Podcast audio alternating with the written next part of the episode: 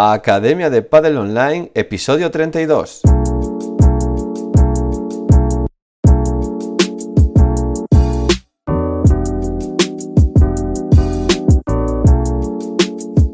Hola a todos y todas, soy Jaime Barral y os doy la bienvenida una semana más a la Academia de Padel Online, el programa de podcast para entrenadores y gestores de Padel. Hoy episodio semanal número 32 de 2021 en el que vamos a hablar del backspin. ¿Y qué es esto del backspin? Pues es el cortado, el efecto cortado, es como se le llama y como se le dice en inglés. Eh, me habéis preguntado, me habéis mandado algún email en donde me preguntáis eh, esto que había comentado de que la pelota bota más, bota menos, si se desliza más, se desliza menos. Lo, lo, toqué un poco creo que en el tema de la bandeja. Bueno, hoy vamos a entender bien qué hace el cortado por el aire, qué hace el cortado cuando bote, qué hace el cortado cuando sale del bote. Y poder hablar, bueno, desde una parte más física, ¿no? más eh, científica de lo que pasa en el bote. Pero antes de nada, recordad que en la plataforma de la Academia de Padelonline.com tenéis formación de Padel. Curso de monitor, curso de gestor, de marketing, análisis de vídeo de remate en potencia, curso de Kinovea y además tenéis las sesiones 365 grabadas de Padel, eh, que son todos los niveles una sesión por, día. Además, para complementar, la pizarra digital, planificaciones, juegos, ebooks gratuitos y todo lo que necesitáis si queréis vivir del pádel. La idea que tenemos es que seáis profesionales actualizados de pádel. Estas semanas, recordad que hasta final de año vamos a estar subiendo juegos todas las semanas. Hemos subido dos juegos, el Rey de la Pista por parejas y el Rey de la Pista individual de cinco jugadores. Y nos estamos preparando para, a partir del 1 de enero, empezar con el curso de entrenador de pádel. ¿Qué hemos subido también esta semana? Bueno, pues las sesiones, eh, siete sesiones. Pre-Paddle, ya acaban de, jugar al Rolling Paddle, van a empezar a hacer una competición de paddle rodado.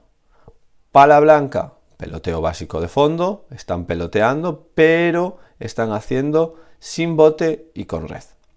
Pala amarilla, trabajan el plano de volea de derecha de mano alta, por encima de la cintura. Y en, eh, naranja, golpe cortado de volea de derecha de mano alta. Los verde, liftado de resto, bajándola a los pies en paralelo. Pala azul y pala marrón van a estar construyendo en la red jugando profundo. Sabemos que si tiramos pelotas profundas, creamos esa incertidumbre al jugador de si darle direct, de darle sin bote en el fondo, de dejarla botar y darle con un bote, o dejarla ir directamente a paredes. Y eso le provoca es construir, es crear incertidumbre en el rival, llevar la iniciativa y los marrones lo van a hacer, pero recibiendo ya de chiquita pelotas por debajo de la red y también van a recibir eh, bolas altas para jugar pues ya desde remate, desde bandeja. Y ahora os dejo con el monográfico de esta semana.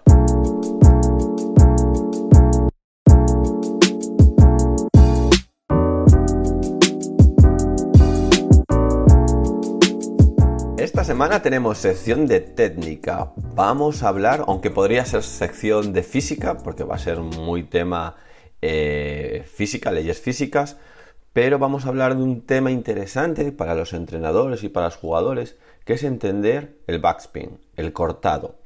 Porque sí que es cierto que tenemos algunas ideas de siempre de que el cortado bota menos, de que la pelota sale más baja si yo le doy cortado, y hay que entenderlas bien porque no es exactamente así. Aparte voy a hablar de ello porque me lo habéis preguntado, porque en algún otro podcast he hecho algunos comentarios sobre los efectos y que hay algunos mitos que hay que desmitificar. Y bueno, pues hoy es el día, ¿vale? Bueno, cuando entendemos efectos tenemos que pensar que hay, miles de efectos. Vosotros cogéis una pelota y cogéis un, palo, un pincho y la claváis en cualquier, de cualquier manera, ¿vale? La atravesáis de un lado al otro, ¿no? Que entre por un lado y que salga por el mismo sitio en el lado opuesto. Bueno, ¿cuántos, cuántos, cuántos eh, alfileres pinchos podríamos meter? Infinitos, ¿eh? lo finos que fuesen, infinitos. Pero vamos a hablar de tres ángulos, ¿vale? De tres ejes que serían ejes de 90 grados. Es decir, yo puedo pinchar la pelota como si fuese, imaginaros, vamos a imaginaros un cuerpo, ¿no? Eh, pincho una pelota como si fuese una barra de futbolín, ¿no? De un lado al otro, ¿vale? Ese es el efecto clásico. Si giran hacia adelante la pelota, sería el efecto liftado, el topspin, y si gira hacia atrás, sería el efecto cortado, el backspin. Pero yo también puedo eh, meter esa barra de arriba abajo. Imaginaros una persona que se la clavo por la parte de arriba de la cabeza y se la saco por la parte de abajo del cuerpo. Bueno, pues ahí gira lateralmente, como gira pues una peonza, ¿no? Gira lateral, ¿vale? imaginaos esa pelota cuando da un cristal, ¿vale? En el cristal frontal, si el cristal de fondo, si, si está girando hacia el lado derecho, sale hacia el lado derecho, si, si está girando hacia el lado izquierdo, sale hacia el lado izquierdo. Y luego un efecto que no se utiliza mucho, pero que también existe y que la pelota bota así muchas veces, que es que si yo la clavo de adelante atrás, desde la espalda y le sale por el ombligo, es decir, que sería el efecto espiral. Esta típica que le dais así de medio lado, ¿vale? Eh, un saque así de medio lado y bota y pues puede salir hacia la derecha, si un zurdo lo hace, le bota y le sale hacia la izquierda. También se puede hacer de revés. Se utiliza bastante cuando la quiero sacar eh, por la puerta ahí que lleva una dejada y la quiero sacar por la puerta, ese efecto lateral. ¿Vale? Esos serían los efectos para que lo tengamos claro. Vamos a hablar de ese efecto hacia atrás, ¿vale? Porque a veces decimos efecto cortado y le llamamos a todo efecto cortado, ¿no? Al lateral, al que le doy así de medio lado. O sea, al final, darle efecto lo confundimos con cortar. Cortar es hacer que la pelota gire hacia atrás, ¿vale? ¿Qué pasa cuando la pelota gira hacia atrás? Bueno, primero que pasaría cuando yo tiro un cortado y la pelota va por el aire, ¿vale? Hay una fuerza que es eh, el efecto Magnus, ¿vale? Que se ve en muchísimas otras cosas, en muchos otros deportes, pero que en el pádel es muy difícil. Y os digo por qué es muy difícil. Porque la pelota eh, viaja a poca velocidad comparada con otros deportes y lleva pocas eh, y gira poco en el aire, lleva poco, poco efecto comparado con otros deportes. En otros, como por ejemplo el golf, en el golf es muy típico, los que jugáis al golf, que la pelota cuando le pegáis duro os coja efecto y en el aire se os vaya hacia la derecha o se os vaya hacia la izquierda. ¿vale? También lo veréis en el fútbol, ¿eh? ya a nivel alto, cuando un jugador de... A nivel alto, porque vosotros cogéis un balón de fútbol, le pegáis una patada, le pegáis un... hacéis un tiro de falta con efecto y no os va a coger ese efecto que le cogen los profesionales, este que le tiro por fuera de la barrera y luego entra en, la portería, ¿vale? Ese es el efecto Magnus, ¿vale? ¿Dónde lo podríais ver muy fácil en un deporte de raqueta? Jugando al ping-pong. El ping-pong si le pegáis, obviamente, cuando intentas meter la pelota es más difícil, pero si le pegáis al aire lo vais a ver bien. Fijaros, cuando yo corto la pelota, ¿vale? La pelota gira hacia atrás, en realidad en el aire lo que va es deformada, va, va, alargada y va chocando contra el aire, ¿vale? Y la pelota tiende a flotar, a ir hacia arriba. Y cuando le doy liftada, le doy hacia adelante, la pelota tiende a bajar, ¿vale? Entonces, eso sería la diferencia en el efecto Magnus. Vosotros cogéis una pelota de ping-pong y le metéis un cortado fuerte al aire, como estáis en un patio, le metéis un cortado fuerte y veréis como que sube, como que, como que flota, como que va hacia arriba. Y si le dais liftado, veréis que hace una parábola rápida hacia abajo. Eso en el tenis pasa, eso ya hubo muchos, se habló mucho de esto, del efecto liftado, si merece que la iniciación del, tenis eh, se lifte o se corte o no. Y por el efecto Magnus no tiene ningún sentido. ¿Por qué? Porque a las velocidades que se juega en el tenis en iniciación, eh, no lo coge, ¿vale? Entonces, en el pádel, excepto en algún golpe que puede ser una salida de pared, eh, la cuchilla de Paquito, así que le da un efecto lateral muy fuerte que puede hacer, bueno, un banana shop, un giro en el aire, todo eso, es muy raro que en el pádel lo coja, ¿vale? Solo en golpes que se le peguen muy fuerte y mucho efecto. Saques de pádel, bandejas de pádel, voleas de pádel, no va a tener mucha interferencia este efecto en el aire. ¿Por qué? ¿Por qué es importante? Bueno, porque podría ser que la pelota, la incidencia en el bote, cuando la pelota botase, entrase más en ángulo o menos en ángulo. Entonces, el efecto Magnus lo vamos a quitar de la ecuación para no liarnos, ¿vale? La pelota por el aire eh, no está influenciada o no está muy influenciada como para que podamos darle o no efecto por el efecto Magnus, ¿vale? Entendemos que darle plano y cortado, si salió a la misma velocidad en el mismo ángulo, va a hacer prácticamente lo mismo por el aire. Ya os lo digo, excepto en algunos golpes muy fuertes y con mucho efecto. Vale. ¿Qué factores nos afectan al, bote? ¿Vale? Para entender lo de los efectos. A ver, uno de los factores más importantes que le afectan al bote es la entrada. bueno, eh, técnicamente se le llama... A ver, de esto hice yo un trabajo en la universidad pues, hace muchos años, eh, que me valió una matrícula de honor, eh, sobre qué influencia tenían los efectos en el tenis. Y es muy complejo, es muy, muy complejo. Yo aún dedicándole mucho tiempo, bueno, pues depende mucho, hay tantas variables, eh, porque todo es física, que cambian tantas cosas que es complejo. Así que voy a intentar hacer un resumen y una cosa eh, que podamos entender como jugadores y como entrenadores, no siendo físicos, ¿vale? Porque sí que cualquier físico que escuche esto le podrá poner peros continuamente. Pero esto está hecho para entrenadores, ¿vale? Y para jugadores, es decir, para que entendamos lo, lo más general y lo más básico. Primero el ángulo de incidencia y el ángulo de reflexión, ¿vale? Nosotros le vamos a llamar ángulo de entrada y ángulo de salida.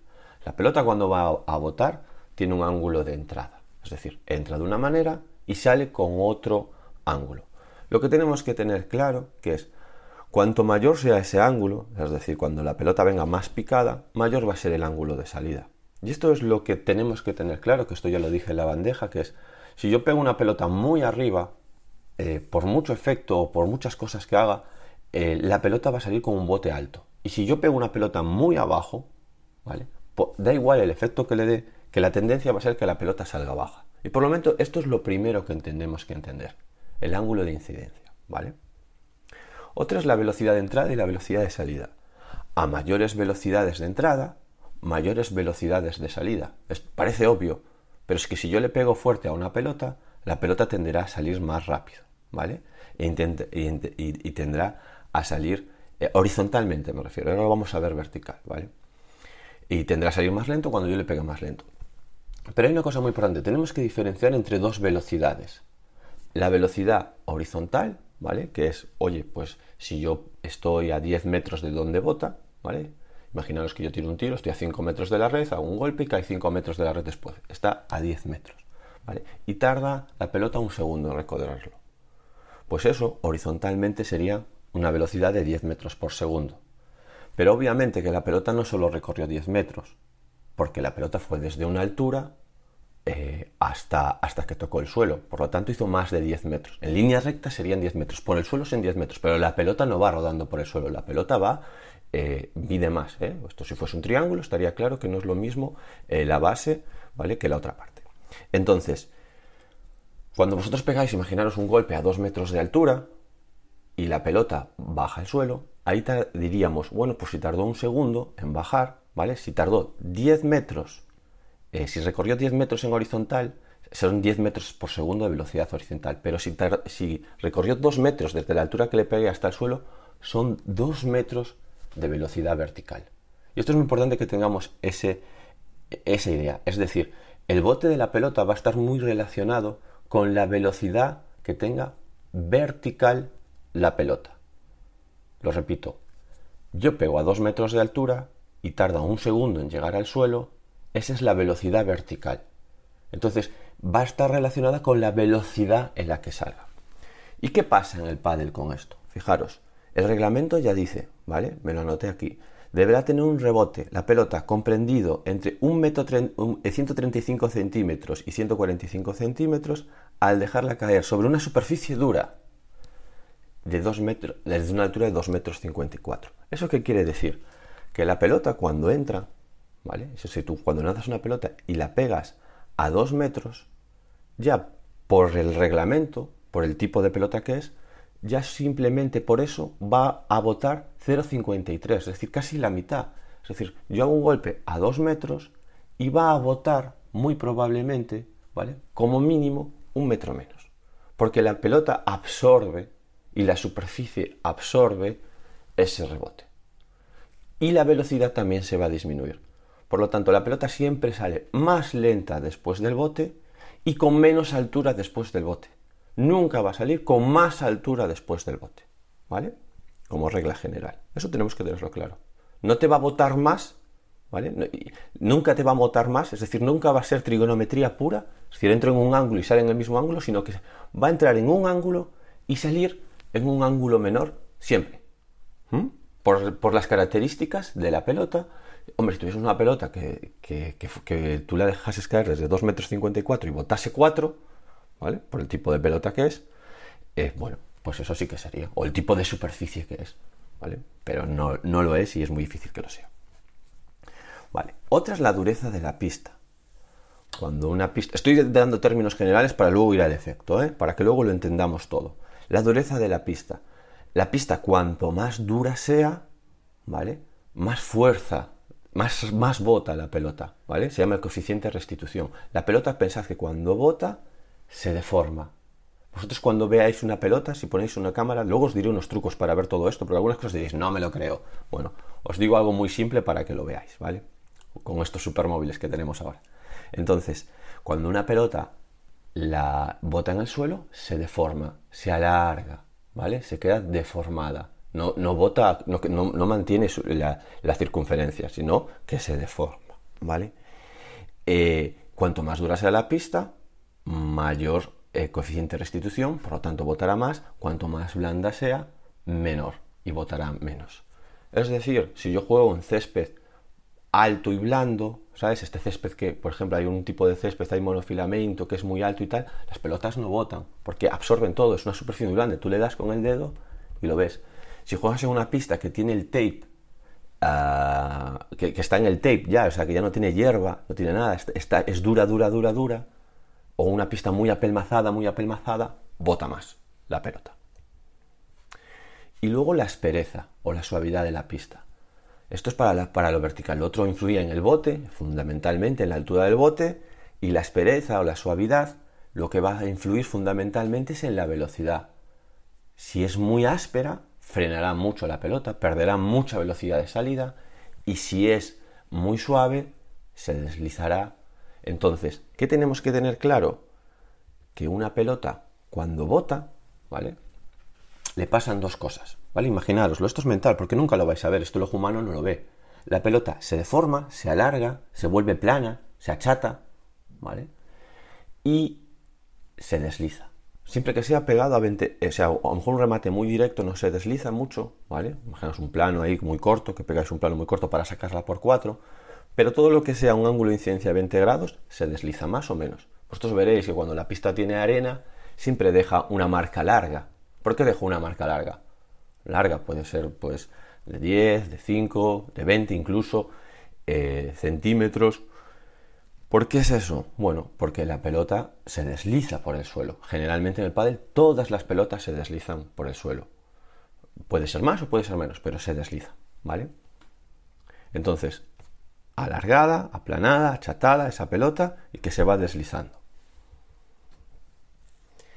Entonces, ¿qué pasa cuando yo tiro un cortado? Fijaros, cuando yo tiro un cortado, la parte de abajo de la pelota, ¿vale? Cuando tiro una pelota normal, venga, primero una pelota normal, la parte de abajo de la pelota, achatada, plana, que se va deslizando, se queda frenada en el suelo. Es decir, si tú le hicieses una marca, O se va frenando, le hicieses una marca, lo que, lo que verías al final cuando sale la pelota, ¿vale? En la parte de abajo es que está parada. Y la parte de arriba va hacia adelante. Entonces, siempre que yo tiro una pelota, fijaros, no hay ninguna fórmula, bueno, sí que hay una, ¿vale? Una pelota que se aplana y sale del suelo hacia adelante, ¿cómo sale? ¿Hacia dónde gira? Es decir, imaginaros que vosotros ponéis algo plano en el suelo y lo sacáis hacia adelante. ¿Hacia dónde gira? Gira hacia adelante. Por lo tanto, primer mito, las pelotas después del bote siempre salen liftadas no salen ni planas ni cortadas, salen listadas.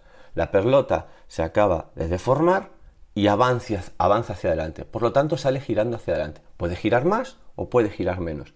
Pero la pelota siempre va a salir girando hacia adelante. Por lo tanto, no puede pasar eso de que la pelota salga girando hacia atrás en el cristal de fondo y caiga. No existe eso, no existe eso físicamente. ¿vale? ¿Cómo puede sí salir girando hacia atrás? Si yo hago un cortado muy cortado, con mucho retroceso, que la pelota al botar tuviese tanto efecto que volviese hacia mi pista. Ahí sí que la pelota saldría girando hacia atrás. Girando hacia atrás relativamente a mí, porque en realidad ha salido, bueno, girando hacia atrás, ¿vale? Si sale hacia adelante, girando hacia adelante. Si saliese recta, recta, o sea, donde bota sale totalmente vertical hacia arriba, no giraría hacia ningún lado. Eso es lo que tenemos que tener claro. Entonces, primer mito, la pelota después del bote siempre sale eh, cortada, siempre sale liftada. ¿Cómo lo podéis ver esto? Es muy fácil. Os vais a una pista de pádel, lanzáis un golpe con un saque, saque cortado, recto, ¿vale? Que pase. ¿Por qué digo un saque? Porque es una pelota que puede pasar cerquita de la red, que no lleva mucha altura, porque claro, cuanto más altura le deis, pues más, más se va a deformar. Pero algo así que sea muy recto, que patine mucho, ¿vale? Que parece que va a salir cortado y lo grabáis con el móvil a esta velocidad. Esto, los móviles modernos traen cámaras estas de ultra, eh, ultra lentas y veréis que la pelota viene girando hacia atrás, bota y al salir del bote sale girando hacia adelante. Y le veis el cambio del bote. Es decir, veis cómo lleva efecto cortado y sale con efecto liftado. Para si alguno eh, cree que no es así. Bueno, ese bote se llama mordida, la mordida del suelo, ¿vale? La mordida sale liftado. Vale, otro mito muy importante. Fijaros, lo, voy a explicar más con, un ejemplo de pádel que con un ejemplo físico, ¿vale? Eh, si yo le doy mucho efecto a una pelota, muchísimo efecto cortado a una pelota, podría venir hacia atrás, podría ser una dejada con retroceso. ¿Eso qué quiere decir? Que la pelota sale hacia atrás o hacia arriba. Es decir, después del bote siempre sale hacia arriba. ¿Vale? Sin embargo, si yo le doy listado, le doy el efecto contrario, la pelota nunca podría volver hacia adelante, hacia atrás, saldría hacia adelante, totalmente hacia adelante. Entonces, es un mito decir que el cortado hace que la pelota bote más baja. La pelota con el cortado siempre bota más alta. Cuanto más efecto tenga, más va a tirar de la pelota hacia atrás y hacia arriba. Es decir, fijaros, una pelota cortada, la parte de abajo va avanzando hacia adelante y la parte de arriba va avanzando hacia atrás. ¿Vale? Por eso gira hacia atrás parte de adelante va hacia adelante y la parte de arriba de la pelota va hacia adelante. Entonces, al tocar el suelo, hay, fricción, choca contra el suelo y el suelo le cuesta esa parte de es difícil de explicar físicamente. Esa parte de abajo va hacia adelante y el suelo tiene que frenarla. Por lo tanto, una pelota cortada cuando va por el suelo tarda más tiempo en frenarla el suelo. Cuando coge velocidad cero es cuando se ya despega, ¿vale? Tarda más tiempo en frenar el suelo, por lo tanto, una pelota cortada Sí que es cierto que va más tiempo por el suelo que una pelota liftada, ¿vale? Pero lo que no es cierto es que es eso haga que la pelota salga más hacia adelante. Es decir, la pelota bota más, sale más hacia arriba. El cortado hace que la pelota salga más hacia arriba y el liftado hace que salga más hacia adelante. ¿Lo podéis comprobar? Es más difícil de comprobarlo, pero si hacéis un saque liftado y un saque cortado que más o menos pasen por el mismo sitio, ¿vale? Cerquita de la red, que más o menos coja la misma palabra.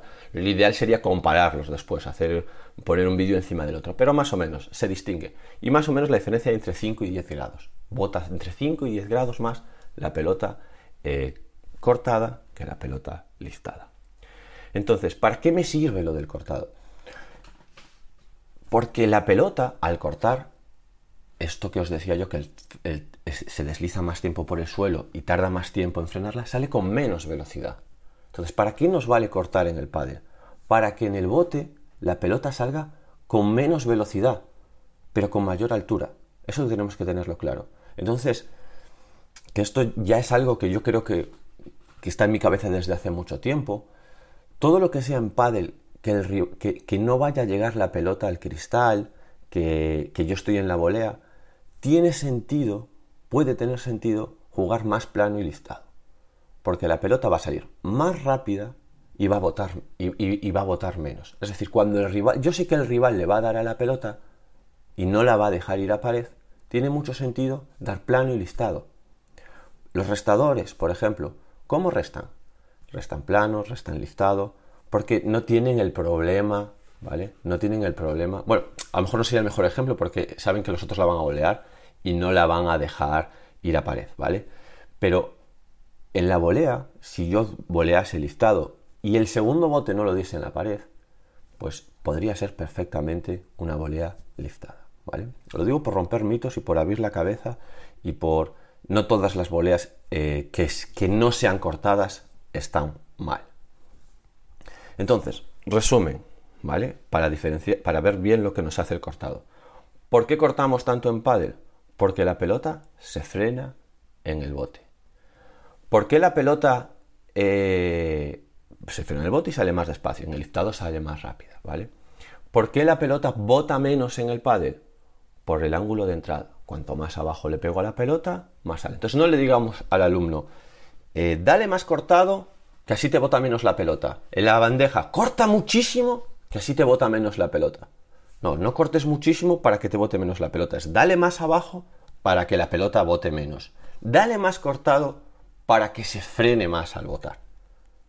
Luego no digamos tampoco eh, dale cortado porque así en el cristal de fondo va cortada y cae. típico ejemplo que ves a alguien demostrarle al alumno que le tiro cortado al cristal y cae. Perfecto, es cierto, una pelota que vaya cortada y de directamente en el cristal va directamente hacia abajo. Pero una pelota después del bote nunca sale cortada, sale liftada. Es cierto que si le das liftado sale más liftada y si le das cortado sale menos liftada. ¿Vale? El plano siempre es intermedio en todo esto, ¿vale? Pues que no, como no hablo del plano, pero el plano sería entre el cortado y el liftado, en todo. Entonces, yo le doy liftada y sale más liftada, por lo tanto, treparía más en el cristal que si le doy cortado.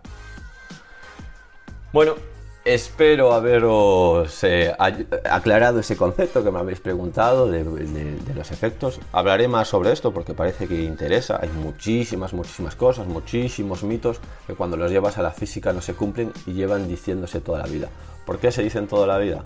Bueno, por el primo hermano del tenis que se lleva diciendo muchas cosas muchos años que están claramente demostradas que no son así, pero bueno, quedan ahí en el en, el conocimiento colectivo y que cuesta, bueno, cuesta, se van yendo poco a poco, pero cuesta desmitificarlas. Bueno, hasta aquí el programa de hoy. Espero que os haya gustado. Nos vemos la semana con, la próxima semana con un nuevo podcast. Y entrenadoras y entrenadores, adiós.